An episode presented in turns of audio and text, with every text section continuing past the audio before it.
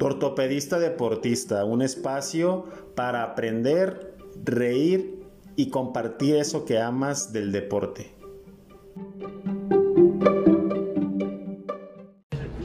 Bienvenidos con tu ortopedista deportista. Hoy estamos muy contentos porque iniciaremos con una nueva modalidad donde vamos a tener unos invitados especiales para que nos den su punto de vista y el día de hoy estamos con uno de mis grandes amigos, Cristian Vargas Islas, que tiene una formación académica como licenciado en Cultura Física y Deporte, una maestría en entrenador deportivo. Ahorita él nos dirá específicamente el nombre de la especialización.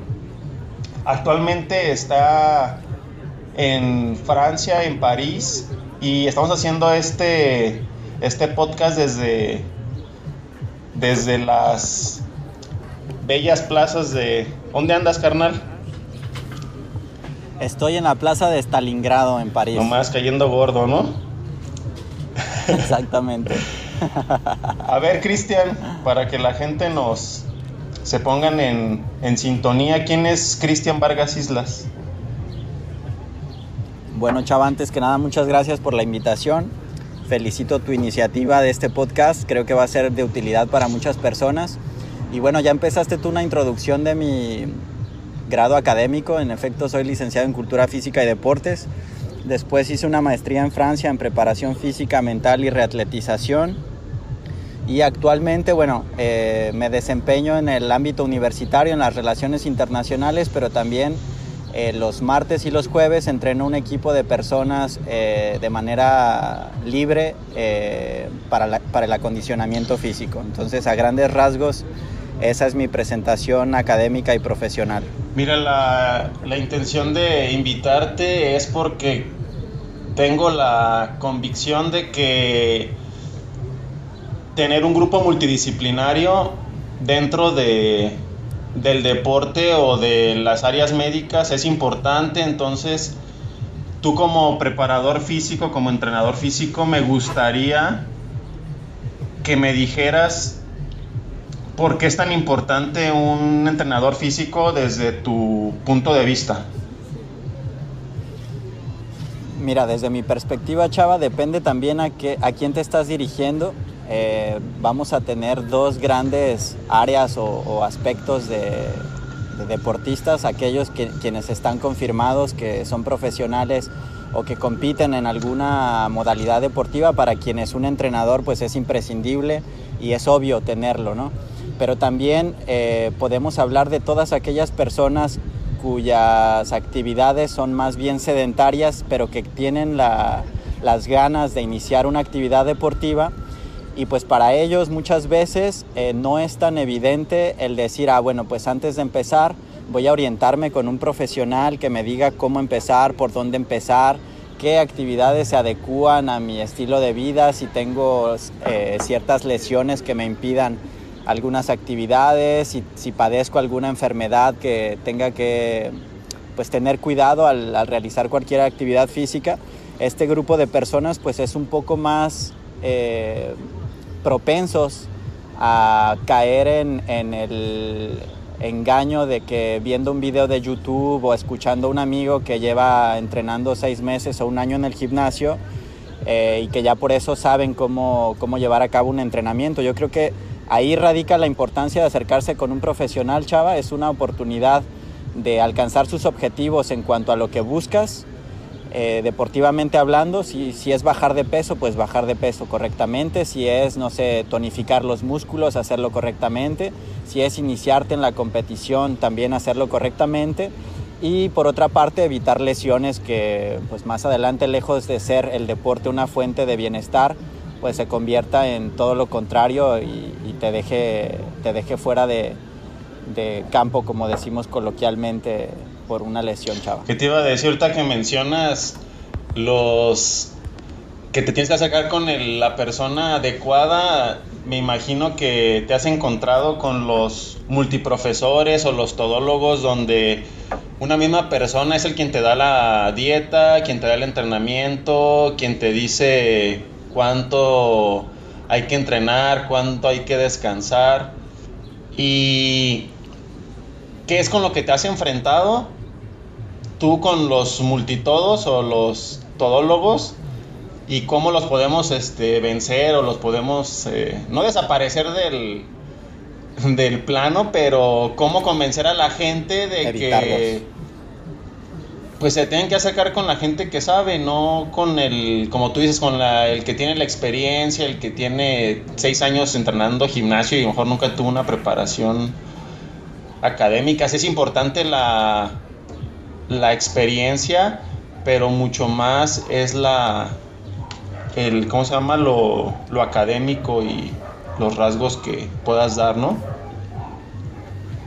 Sí, pues ejemplos hay muchos. Yo creo que cada uno de los radioescuchas, bueno, no sé si eh, me escuché muy viejo con esa expresión, no sé si para los que escuchan un podcast son radioescuchas, pero eh, creo que cada uno de nosotros tenemos un ejemplo claro. Eh, yo para ilustrarlo te voy a comentar una anécdota. Hace un par de años todavía estaba viviendo en México y quise descubrir el CrossFit, una actividad que en aquel momento pues estaba de moda eh, abrieron muchísimos gimnasios de CrossFit, había la misma cantidad que Oxxo, entonces me inscribí al que estaba más cerca de mi casa. Empecé a entrenar y me di cuenta de un fenómeno bastante rápido. Bueno, eh, yo porque es mi profesión, pero quizá personas que, que, no están relacionadas con el deporte, pues tardan más tiempo en darse cuenta y quizá cuando se dan cuenta ya es demasiado tarde las cargas que nos ponían de entrenamiento, chava, a mí que iba empezando, a gente que ya tenía un año, a personas que tenían 10 años más que yo, a personas que pesaban 30 kilos más que yo, eran exactamente las mismas, a pesar de que nuestra condición, tanto física como de salud, era completamente diferente. Entonces, eh, pues para no alargar tanto la anécdota, eso me desilusionó un poco y muchos de los compañeros que tuve en ese periodo que realmente fue corto, pues dejaban de ir de repente precisamente por lesiones que se ocasionaban durante el entrenamiento. Y lejos el entrenador de tomar en cuenta esos casos de lesiones, pues más bien lo tomaban por así es el deporte, si no duele no sirve. Y frases como esas que, que, conocemos y que en realidad pues no, no porque sean una leyenda urbana quiere decir que sean ciertas, chava. Es verdad, me acuerdo de esa frase de si no duele no sirve. O de cuando nos ponían a sudar para bajar de peso, de que si te bañabas absorbías el agua. Pues no, o sea, Exactamente, sí. Y fíjate que son creencias que se van dando por generaciones y alguien las tiene que romper. Si no, esto se sigue propagando por la, por la eternidad. Estoy totalmente de acuerdo. Otra pregunta, este, Cristian, ¿es diferente un entrenador deportivo en Francia que en México, además de los euros? Porque imagino que allá cobras como si no hubiera perdón, ¿no? Como si no hubiera otro entrenador en la tierra. Y de seguro les dices que traes el, como traes el tono latino. Exactamente, que es, más caro porque, tengo un acento más, más exótico. que no solo los voy a poner en forma, sino se van a broncear al mismo tiempo. No, pues sí, chava, hay, hay algunas diferencias, pero no necesariamente en la capacidad de los, entrenadores. Eh, yo conozco entrenadores mexicanos que son muy buenos. Eh, yo tuve la fortuna de en mi vida deportiva tener algunos de ellos, eh, pero sí hay algunas diferencias, sobre todo en las instalaciones, el equipamiento, incluso en las áreas que podemos llamar como libres, chava.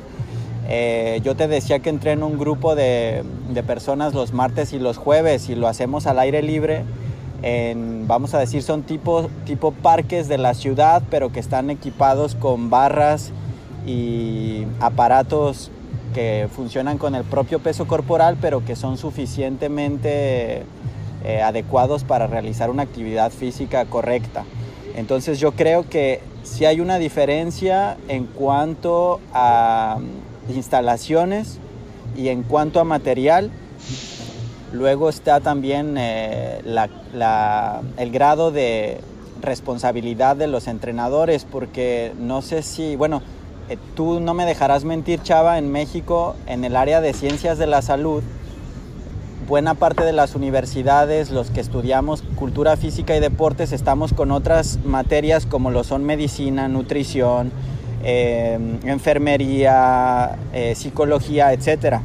Entonces, dentro de este círculo de ciencias de la salud, los estudiantes de cultura física y deportes a menudo son vistos como, como los que trabajan menos o los que están allí para jugar fútbol o como los que están allí para, para cotorrear o porque corren rápido o porque hicieron karate una vez en su vida. Y en realidad eh, e, esa fama, chava, se ha formado desgraciadamente porque hay gente que no se toma con la seriedad de vida la profesión pero sin embargo yo creo que es una, profesión tan valiosa como la de un médico porque si bien no estás curando una enfermedad, estás previniendo que esta enfermedad llegue. Entonces, este, bueno, para responder concretamente a, tu pregunta, sí hay diferencias, principalmente en equipamiento, en instalaciones y también en la seriedad con la que se toman eh, los estudios algunas personas. ¿Qué te iba a decir? Y también... Eh a lo mejor como un poco eh, indagar ahí en lo que estabas diciendo, ¿será que la, como tú dices, al, creérsela en otros lados, ¿será que no, bueno, no sé qué tanto allá se involucre como el nutriólogo, el, el de la fisioterapia, el entrenador físico, el médico, y es por eso que a lo mejor... Acá el entrenador, como no ve que se involucra el médico, como que no se involucra el nutriólogo, como que no se involucra el psicólogo, pues la hace de todo. ¿Eso podría ser una respuesta? Puede ser, ¿eh, chava. Eh, estoy seguro que la, cuestión del presupuesto muchas veces, si, si tú te refieres, por ejemplo, a un equipo, a lo mejor no es un equipo profesional de fútbol en donde sí hay recursos, si vamos a tomar el ejemplo del taekwondo que nos es familiar tanto a ti como a mí, si no se cuenta con los recursos económicos para que se tenga en el equipo un nutriólogo, un psicólogo, un entrenador, un preparador físico, eh, un médico deportivo, eh, o sea, todas las áreas que complementan la preparación de un deportista, lógicamente el entrenador a veces la tiene que hacer de todólogo, eh, lo cual eh, hasta cierto punto no está mal porque te tienes que adaptar con las herramientas que tienes. No puedes decir tú como entrenador, híjole, pues no puedo prepararlos yo a nivel psicológico porque no tengo un título de psicólogo, eh, sino más bien tienes que hacer uso de, de tu experiencia y de las herramientas con las que cuentas. Pero sí es verdad que en países como Francia, por ejemplo, la, la facilidad está en que el presupuesto por lo general es un poco más amplio y todos los deportistas, llámense universitarios, llámense federados, aunque no sean deportistas de la élite, pues pueden tener un acceso más fácil a, todos los profesionales de la actividad física o de ciencias de la salud sin las mismas dificultades o carencias que tenemos a veces en México, Chava. Mira, a mí se me ocurre algo, digo, no es este, no es una, no es un dogma ni nada, pero, por ejemplo, en las escuelas de iniciación, eh, no necesariamente tener como un nutriólogo, un psicólogo, un... Eh, un médico todo el tiempo en todos los entrenamientos, como tú dices, no se tiene el presupuesto quizá, depende la escuela, dónde está, es lo que se puede llegar a pagar. Pero como estamos hablando de prevención, como estamos hablando de cómo hacer que la gente tenga accesibilidad a algunas cosas, a mí se me ocurre que podrían ser pláticas mensuales, pláticas semestrales, trimestrales, de un nutriólogo, de un médico, de un psicólogo, darle herramientas al profesor o al, al, ¿cómo se llama?, al alumno para que tenga herramientas. Yo considero que una persona educada con herramientas puede llegar a, a desarrollar grandes cosas, pues entonces es una idea pues que... En efecto. Que se... Sí, en efecto estoy, estoy totalmente de acuerdo contigo y es allí donde juega la, la creatividad del entrenador o del dirigente deportivo de, un equipo o de un deportista.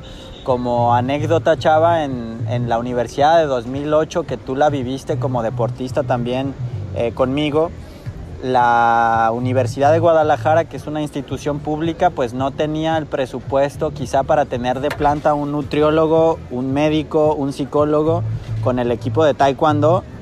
Este, pero la creatividad de la entrenadora y sus contactos pues nos permitieron tener esos, esos servicios de otra forma a través de patrocinios, a través de, de conocidos del deporte, a través de eh, recursos de la propia universidad. A veces ni siquiera nos damos cuenta, pero las instituciones en las que estamos tienen partidas económicas de las cuales se pueden hacer uso.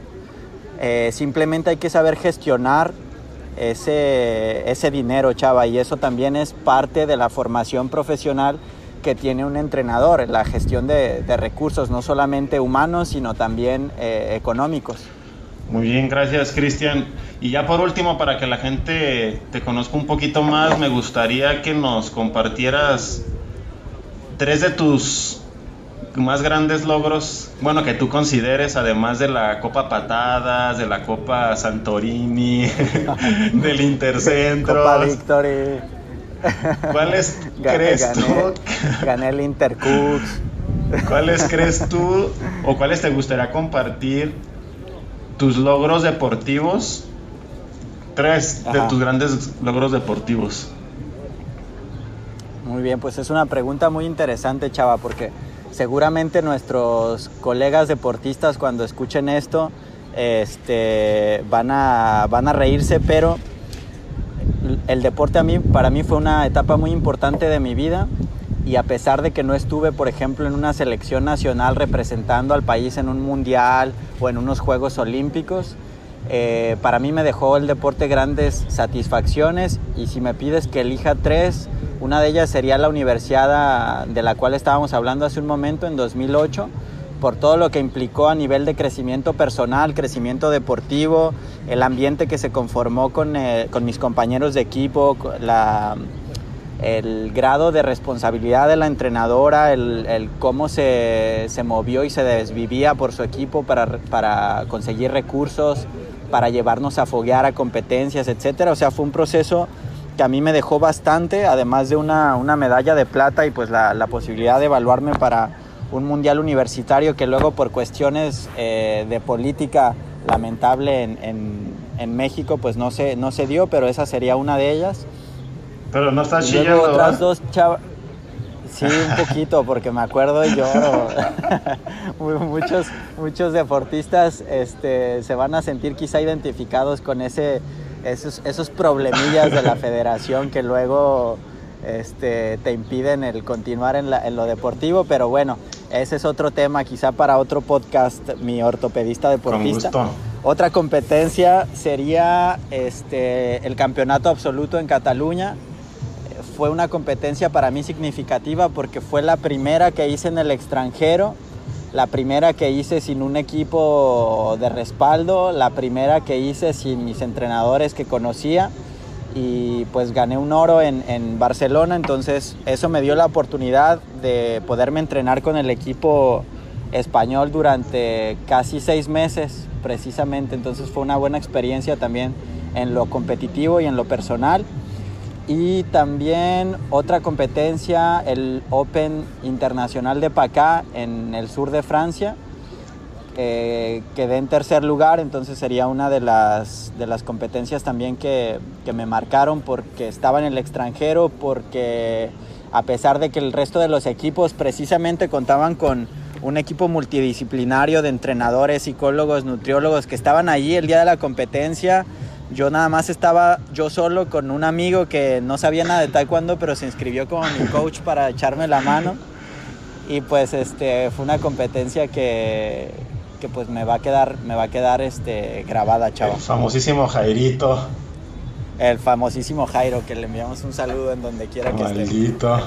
¿Qué te iba a decir? ¿Y qué se rifó el Jairito con la inscripción y, y hablar? Sí, todo, todo. Hay, hay este. La, la, anécdota es, no sé si tenemos tiempo, pero te, te, la resumo. La anécdota, este.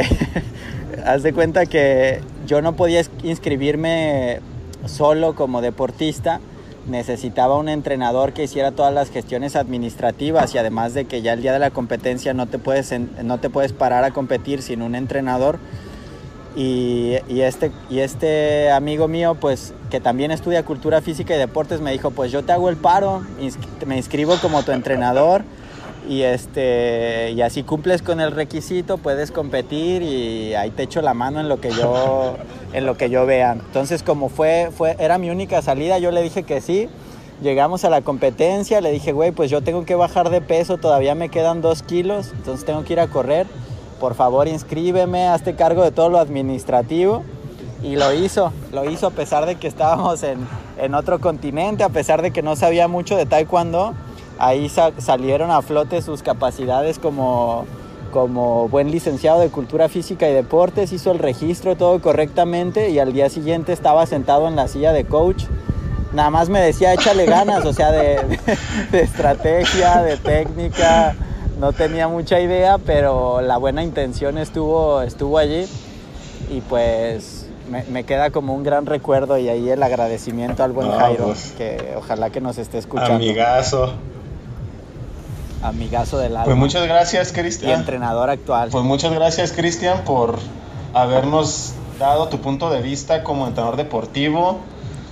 ¿Dónde te podemos encontrar para que hagan asesorías virtuales o presenciales, ya que este programa también se está traduciendo simultáneamente al francés? Entonces seguro... En 34, 34 países, 62 ciudades cinco continentes, o sea que te va a llover la chamba. Me va a llover la clientela. Pues aquí abajo están apareciendo, háganle un clic, síganme en mis redes sociales, en Instagram, en Facebook. No, chava, en realidad. ¿Tú eres este, como tu entrenadorista deportista o qué? Exactamente, yo soy tu entrenadorista deportista. Sigan mi podcast, está más chido. Eh, pues mira, mi correo electrónico es c.vargas.islas 1987 arroba gmail.com. Oye, ¿no tienes Está medio largo? largo, pero lo repito. c.vargas.islas 1987 arroba gmail.com. Pues muchas gracias, Cristian. Te mando un fuerte abrazo y un saludo hasta París. Sigue disfrutando. Muchas gracias, va de vuelta. Y seguimos en contacto. Mucho gusto. Gracias, mucho éxito para el podcast y también para la gente que te está escuchando, que pues que valore la, el esfuerzo que tú estás haciendo de, de tocar temas importantes y de invitar gente que, que, tiene una idea más clara del deporte y pueden compartir experiencias valiosas. Muchas gracias. Nos vemos. Un abrazo y hasta pronto. Nos vemos. Adiós.